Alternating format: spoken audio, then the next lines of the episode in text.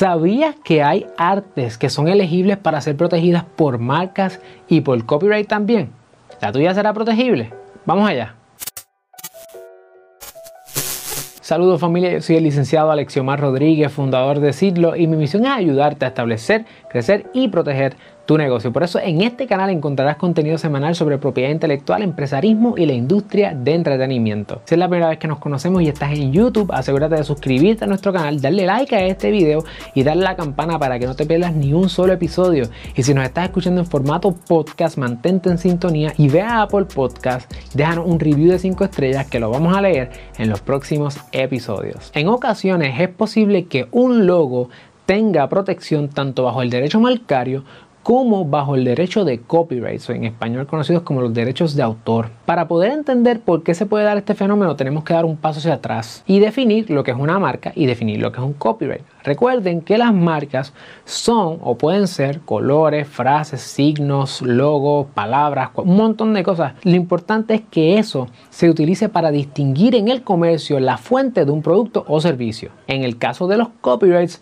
los copyrights son unos derechos que nacen a la hora de que se crea una obra creativa original y se plasma en un medio tangible de expresión. Por lo tanto, es posible que una obra original creativa en un medio tangible de expresión que se utilice para distinguir en el mercado la fuente de algún producto o servicio tenga ambos derechos. Algunos de los ejemplos que llegan a la mente son Spider-Man, el hombre araña, que no solamente es la marca, es el nombre de Spider-Man, ¿verdad? Sin una, alguna imagen o algún dibujo, pero también hay dibujos y artes como este que son obras de arte y que cumplen con ese mínimo estándar de creatividad.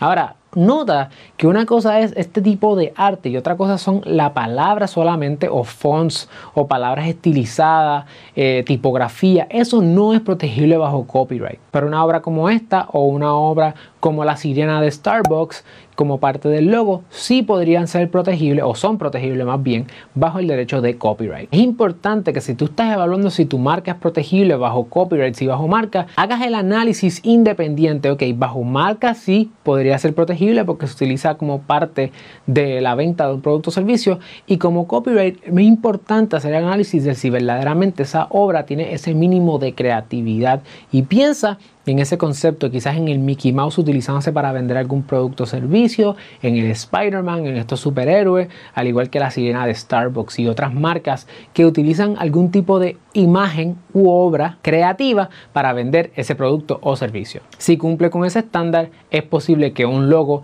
alguna imagen, sea tanto protegible bajo marcas como bajo copyrights. Una distinción importante es que en el caso de las marcas, la solicitud de registro de marca se somete ante el USPTO, US Patent and Trademark Office a nivel federal o en el país donde tú estés viviendo. Si estás en Puerto Rico, ciertamente en Puerto Rico. Y en el caso del copyright, se someten ante la librería del Congreso, el US Copyright Office. Si quieres repasar más sobre cuáles son los derechos que te otorgan las marcas y los derechos que te otorgan los copyrights, te vamos a dejar en la descripción de este video otros videos donde nosotros hemos explorado a profundidad cada uno de estos temas de manera individual. Si quieres saber si tu logo es protegible bajo marca y bajo copyright también, contáctanos, nuestra información está en la descripción de este video. Y no olvides compartir esto con una persona más para que ella aprenda también lo que tú aprendiste hoy. Nos vemos en la próxima.